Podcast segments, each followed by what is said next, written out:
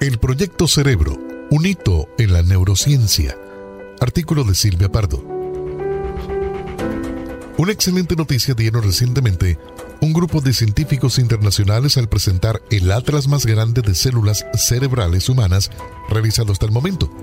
Se trata de un mapa de la composición genética, celular y estructural del cerebro humano y del cerebro de primates no humanos. Los estudios son fruto del trabajo de los científicos en la llamada iniciativa BRAIN, esta investigación del cerebro mediante el avance de neurotecnologías innovadoras y la red de censo celular, un grupo de 10 institutos y centros de Estados Unidos y Europa que desde el 2014 han estado trabajando en la caracterización de los tipos celulares y sus funciones en los cerebros humanos, de primates no humanos y de roedores. Sus objetivos son generar, mapear y compartir estos datos con la comunidad. El trabajo publicado en un paquete de 24 artículos de Science, Science Advance y Science Translation Medicine ayudará al estudio de las enfermedades, la cognición y lo que nos hace humanos, entre otras cosas, dijeron los autores. ¿Por qué es importante esta investigación que incluso se la compara con el proyecto Genoma, que mapeó y secuenció el genoma humano por primera vez? Se consultó a cinco expertos para conocer los alcances de este hito de la neurociencia. La doctora Lucía Scholender, médica neuróloga y directora científica del Instituto de Medicina de Genómica del Hospital Universitario Austral. El doctor Marcos Fernández Suárez, médico neurólogo especialista en neurología cognitiva, psiquiatra y psicología de Chile. El doctor Gustavo Selber, director del Departamento de Docencia e Investigación del FLENI, y los doctores Hernán Pavón del Servicio de Neurología del Hospital Alemán y Alejandro Caride, jefe del Instituto de Neurociencia de la misma institución. Para la doctora Lucía Scholender, la magnitud del proyecto BRAIN es comparable al proyecto Genoma Humano por la dimensión de las investigaciones, los potenciales usos transaccionales y el libre acceso a los datos para promover la colaboración científica. Por su parte, el doctor Marcos Fernández Suárez desde Chile expresó que en comparación con la secuenciación del genoma humano, este trabajo es de una magnitud similar o tal vez superior. Estamos hablando de épocas diferentes en las que se desarrollaron estos proyectos de investigación y ahora se dispone de muchos más medios tecnológicos y que probablemente no podrían haber hecho este trabajo sin el conocimiento previo del genoma humano. Pero sí se tiene una magnitud enorme, no solo por la cantidad de científicos involucrados, sino por lo detallado de sus descripciones. El doctor Gustavo Esleber explicó que este proyecto es enormemente importante para la comunidad neurocientífica si se lo quiere comparar con la secuenciación del genoma humano, la magnitud de este proyecto es mucho más compleja.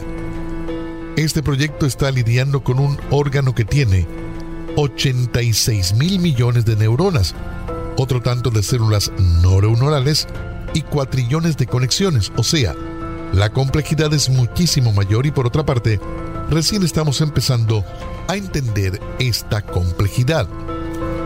A su vez, el doctor Hernán Pavón expresó que la comparación con la secuenciación del genoma puede ser lógica en términos de volumen de trabajo y derecho de un trabajo colaborativo a gran escala. Sin embargo, la aplicabilidad directa de este descubrimiento todavía no es de tanta inmediatez, aunque sin duda abre la puerta al tratamiento de algunas enfermedades neurológicas de alta prevalencia y a la comprensión de los mecanismos de producción de muchas patologías. A pesar de la euforia por los nuevos resultados generados con tecnologías de secuenciación a gran escala, no nos darán toda la respuesta, resumió Vega Marcos Costa, doctor en neurociencia y profesor de Brain Institute. Aún será necesaria mucha neurociencia antes de que podamos quizá algún día comprender a nivel celular y molecular cómo el cerebro codifica la información. Para el doctor Alejandro Carid, la iniciativa Brain en conjunto con Cell Census es muy importante porque caracterizaron tipos de células de la corteza cerebral en humanos y en primates, junto con un atlas de la transcriptoma, o sea, filamentos del ARN que copian el ADN que secuencia la síntesis de una proteína y el estudio de la epigenómica, que son proteínas del medio que influyen sobre los interruptores de copia del genoma. Y citó el ejemplo de estudio de Kimberly Sinetti, una neurocientífica de Países Bajos, que pudo realizar un atlas al secuenciar ARN de 3 millones de células de 106 lugares del cerebro humano. Esto permitió documentar 461 categorías de más de 3.000 subtipos celulares. Todas las células cerebrales humanas contienen la misma secuencia de ADN, pero cada tipo celular posee una transcriptoma propio que confiere sus características y su red sináptica. Este consorcio está trabajando en identificar los interruptores que activan o bloquean la expresión genética y su relación con la epigenómica. Karin también citó el trabajo de Big Ren, biólogo molecular de la Universidad de California en San Diego, que analizó 1.100.000 células de 42 regiones para generar un mapa de interruptores genéticos en diferentes tipos celulares, lo que le permitió identificar 107 subtipos. Asimismo, con el advenimiento de la inteligencia artificial, se intenta predecir cómo determinadas variaciones en la secuencia del ADN puede influir en la regulación genética y favorecer el desarrollo de enfermedades, expresó el médico. Fernández Suárez señaló que es importante recordar que el primer neurocientífico que describió las células cerebrales en detalle fue Santiago Ramón y Cajal, que era un médico militar español quien junto a Camilo Golgi, que era un médico italiano, recibieron el Premio Nobel de Fisiología y Medicina en 1906 por este trabajo.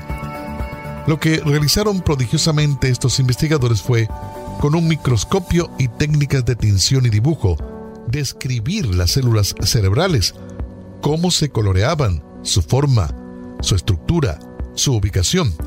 Pero lo que intentaron realizar y lograron con éxito los investigadores de Brain es un paso más allá porque uno puede conocer algo a través de su forma o su aspecto, pero es mucho más rico hacerlo a través de su acción, de su función y cómo se comporta este objeto de estudio. Y agregó, lo novedoso de este estudio es que se buscó describir en humanos, en primates no humanos y en roedores, cómo se comportan esas células en la medida que se expresa su ADN. Todas las células tienen el mismo ADN, pero lo que hace diferente una célula muscular, una de la piel y una del cerebro es cómo expresan ese ADN y en qué orden ese ADN se va desenvolviendo y manifestando su código. Y sumó una comparación para demostrar la importancia del estudio. Imaginemos que hay una orquesta donde están todos los músicos sentados con sus instrumentos. Uno puede ver dónde están los violines, los instrumentos de viento, los de percusión, los pianos, cuántos músicos son. Eso lo hicieron hace más de 100 años Ramón Cajal y Golgi. Obviamente que a lo largo del siglo XX se descubrieron a las células cerebrales con propiedades químicas y otras características. Completó Fernández Suárez. Pero lo que hicieron hoy estos científicos es tratar de describir en qué forma se desarrolla la melodía de esa obra musical, que es el desarrollo del cerebro. O sea que, ¿qué instrumento entra primero? ¿Qué notas se tocan? ¿En qué orden? ¿Cómo se ensambla la armonía? Y no solo lo hicieron en el cerebro humano adulto, sino que también buscaron las diferencias en los cerebros de primates no humanos y de roedores, con lo cual pudieron establecer qué áreas del cerebro, qué grupos de neuronas y qué organización tienen esas neuronas, que tal vez hacen diferentes a las funciones intelectuales, las funciones mentales superiores entre distintas especies. El significado de este avance para la neurociencia. Los investigadores han caracterizado en Brain más de 3.000 tipos de células del cerebro humano lo que ha revelado características que distinguen a los humanos de otros primates. Los científicos prevén que la identificación de células cerebrales con tanto detalle permitirá señalar los tipos celulares más afectados por mutaciones específicas que provocan enfermedades neurológicas. En relación a este tema, la opinión de la doctora Schreiner es que conocer la composición cerebral a nivel celular y molecular permite comprender la funcionalidad de cada molécula humana en la salud y es el primer paso para el desarrollo de blancos terapéuticos en la enfermedad. En el pasado, la principal fuente de conocimiento médico se basaba en modelos de enfermedad. Sin embargo, proyectos como Genoma Humano en Medicina Genómica y Brain Initiative en Neurociencia son estrategias de estudio libre de hipótesis con el objetivo de generar conocimiento que, por un lado, es de una precisión y especificidad a nivel celular y molecular inéditos, pero a la vez permite desafiar su estudio con hipótesis e investigaciones de las más diversas de las cuales tal vez hoy todavía no somos capaces de tomar dimensión, destacó la neuróloga. Por su parte, Fernández Suárez explicó que existe una brecha enorme entre el conocimiento del cerebro y la manifestación de gran número de enfermedades, en especial los trastornos del neurodesarrollo y las enfermedades neurodegenerativas que siguen siendo una incógnita. Cuando una persona sufre algún trastorno en ese sentido o una enfermedad de tipo psiquiátrico, las imágenes habituales como las resonancias magnéticas incluso, las más avanzadas, con los electroencefalogramas o mapeos cerebrales, no evidencian una alteración y son las manifestaciones, los síntomas y la historia del paciente las que siguen siendo la guía principal para el diagnóstico y el tratamiento, dijo Suárez.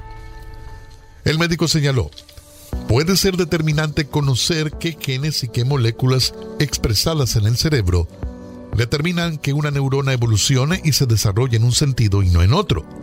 Que ciertos grupos de neuronas estén conectados de una manera y no de otra. Claramente esto establece un escalón en el cual pueden pisar más sólidamente y empezar a tomar esta información y profundizar en las investigaciones. Hacemos una pausa y continuamos en breve con el Proyecto Cerebro, un hito en la neurociencia.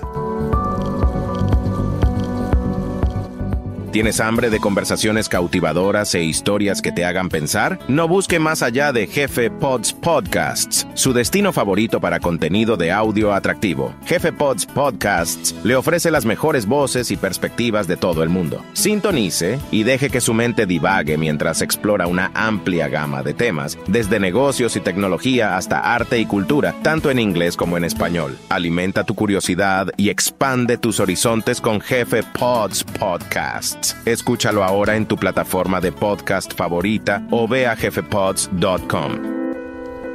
Para el doctor Hernán Pavón, seguramente el descubrimiento de nuevos tipos de células cerebrales permitirá un mejor conocimiento de los mecanismos de producción de enfermedades. Se está avanzando mucho en el papel que juegan las células de sostén en el desarrollo de enfermedades neurológicas. Para el doctor Sliver, el cerebro es como varios órganos dentro de uno solo, y los tipos celulares diferentes tienen funciones distintas que son esenciales como el movimiento, el pensamiento, la memoria, el lenguaje, el razonamiento, etc. Además, desde el punto de vista patológico poseen sensibilidades o vulnerabilidades diferentes a distintas enfermedades. Por ejemplo, la enfermedad de Parkinson afecta a las células dopaminérgicas de la enfermedad de Alzheimer a las neuronas corticales, empezando por el área entorrinal y otras patologías que tienen lugares específicos de comienzo que son los que definen la clínica y la manera que conocemos estas enfermedades. Y agregó, otro descubrimiento que han realizado estos científicos tiene que ver con el desarrollo, con la explicación acerca de las áreas mutacionales que nos convierten en humanos porque comparan un atlas del cerebro de animales, de mamíferos y de ratones con el atlas del cerebro humano. Y dan cuenta de algo que ya conocíamos, pero que es distinto, y que tiene que ver con la corteza cerebral, las capas más superficiales externas que son enormemente evolucionadas y que probablemente han sido objeto de distintas mutaciones que nos convirtieron en humanos y nos diferencian de los animales. ¿Por qué conocer estos datos del cerebro humano son tan importantes y vitales hoy? Para la doctora Slender, Conocer estos datos del cerebro humano pueden producir avances en el tratamiento de enfermedades mentales como la esquizofrenia o Alzheimer, así como su prevención. Pienso que Brain se está consolidando como una herramienta para comprender la biología celular y molecular del cerebro, y esto definitivamente es un gran paso para el desarrollo de terapias de precisión para las enfermedades neurológicas. Para el doctor Fernández Suárez, las ventajas de conocer estos datos sobre el ser humano se dan a muchos niveles, no solo desde el conocimiento como especie, sino también con la salud, lo que va a permitir determinar que en qué orden los genes se expresan de manera tal vez anormal y provocando enfermedades. Y sumó, yo creo que también puede tener impacto en el desarrollo tecnológico, porque existe una corriente en lo que es la informática, la electrónica, donde se intenta producir de alguna manera la estructura cerebral por medios artificiales, es decir, copiar nuestro hardware para hacer cerebros artificiales. Y en la medida en que se conozca más en detalle cómo se conectan las neuronas, por qué difieren, también van a avanzar la tecnología y probablemente en no muchos años veamos una convergencia entre la biología y la tecnología informática y electrónica. En ese sentido de cosas, que ya se están trabajando como implantar dispositivos electrónicos en tejidos del sistema nervioso o tratar de interpretar las señales del cerebro a través de dispositivos y de obtener respuestas automáticas a través de los dispositivos externos. Además, el médico señaló que si se conoce la secuencia de expresión de los genes, en qué orden se manifiestan, uno podría llegar a ser más exitoso para obtener tejidos artificiales, es decir, células del sistema nervioso de manera artificial, y que puedan suplir o compensar a las células dañadas. Se ha intentado muchas veces, y se sigue intentando, implantar células madre en el encéfalo, en el cerebro, por ejemplo en enfermedades como Parkinson o enfermedades de las neuronas motoras, y el éxito nunca fue muy importante.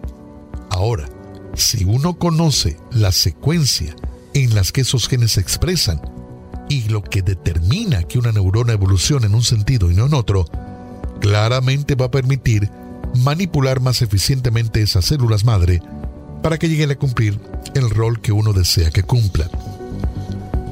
Estos hallazgos pueden ayudar a obtener avances en el tratamiento de enfermedades mentales como la esquizofrenia y el Alzheimer, señaló Fernández Suárez, y probablemente también en trastornos del espectro autista, por déficit de atención o hiperactividad, tal vez en enfermedades bipolares y en otros trastornos neuropsiquiátricos porque en estos trastornos existe una carga genética importante. Es decir, que los genes y el entorno, ambos, determinan el desarrollo o no, o la magnitud de la afectación de algunos de esos trastornos. Si uno cuenta con un atlas de cómo los genes y las conexiones se desarrollan en sujetos sanos, va a ser mucho más fácil determinar e intervenir en algún punto previo al desarrollo o la consolidación de estos trastornos, expresó el médico. Para el doctor Pavón, este conocimiento permitiría enfocarse en pensar tratamientos más específicos o dirigidos a las causas primarias en algunas enfermedades neurológicas. Es importante además que la investigación incluye datos sobre primates humanos y no humanos, lo cual permite comprender las similitudes y diferencias, que a veces son mínimas pero decisivas en la forma en que se expresan los genes. Este conocimiento es de utilidad para el diseño de terapias específicas y para el conocimiento de los mecanismos evolutivos de la especie, especialmente a nivel de la corteza cerebral. Por otro lado, también pudieron precisar los cambios que ocurren durante el desarrollo en neuronas de áreas específicas del cerebro. Un concepto subyacente a toda esta investigación es el de conectoma, que es la representación funcional y estructural de la conectividad en el sistema nervioso central particularmente en el encéfalo. El doctor Slever agregó, sin duda, todo este conocimiento puede producir avances en el tratamiento de enfermedades mentales o cerebrales, Pero al mismo tiempo, acá se produce una especie de superposición, que el conocimiento de la biología normal también nos da información y nos permite conocer la biología anormal. Hay una relación. Como conocemos poco del cerebro, pese a lo mucho que queremos saber, el conocimiento de lo normal tiene una implicancia sobre el conocimiento de lo patológico, subrayó el médico. Reflexiones finales de los expertos. El atlas celular del cerebro abre nuevas puertas para entender cómo millones de neuronas trabajan de forma conjunta para formar una red que es la base de lo que constituye un ser humano, sus pensamientos, emociones y comportamientos. Estas son las conclusiones de los especialistas acerca de la magnitud del proyecto Brain, el proyecto Cerebro. La doctora Lucia Schlender expresó que es un ejemplo de cómo la comunidad científica trabajando en equipo y colaborando puede generar conocimientos que son de vital importancia en el desarrollo de nuevas estrategias preventivas y terapéuticas para enfermedades neurológicas que afectan a gran parte de nuestra población, como son la enfermedad de Alzheimer y de Parkinson. El doctor Joshua Gordon, director del Instituto Nacional de Salud Mental, dijo, estos nuevos atlas celulares detallados del cerebro humano y del cerebro de primates no humanos ofrecen una base para diseñar nuevas terapias que pueden apuntar a células y circuitos cerebrales específicos involucrados en los trastornos cerebrales. Por su parte, el doctor Pavón dice, Brain Initiative es un proyecto de investigación desarrollado en Estados Unidos a través de agencias federales como el Instituto Nacional de Salud Mental y cuyo objetivo es desarrollar el mapeo de la actividad cerebral desarrollar tratamientos para ciertas enfermedades neurodegenerativas de alta prevalencia, avanzar en el uso de la inteligencia artificial con estos fines y promover la colaboración científica. En este sentido, no cabe duda de que estas iniciativas tienen la posibilidad de asignar recursos en forma ordenada y lograr que la investigación básica se pueda dirigir hacia objetivos determinados desde la salud pública.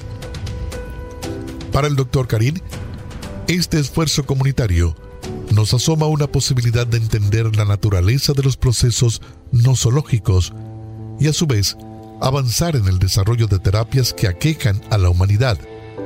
La nosología es la parte de la medicina que tiene por objeto describir, diferenciar y clasificar las enfermedades.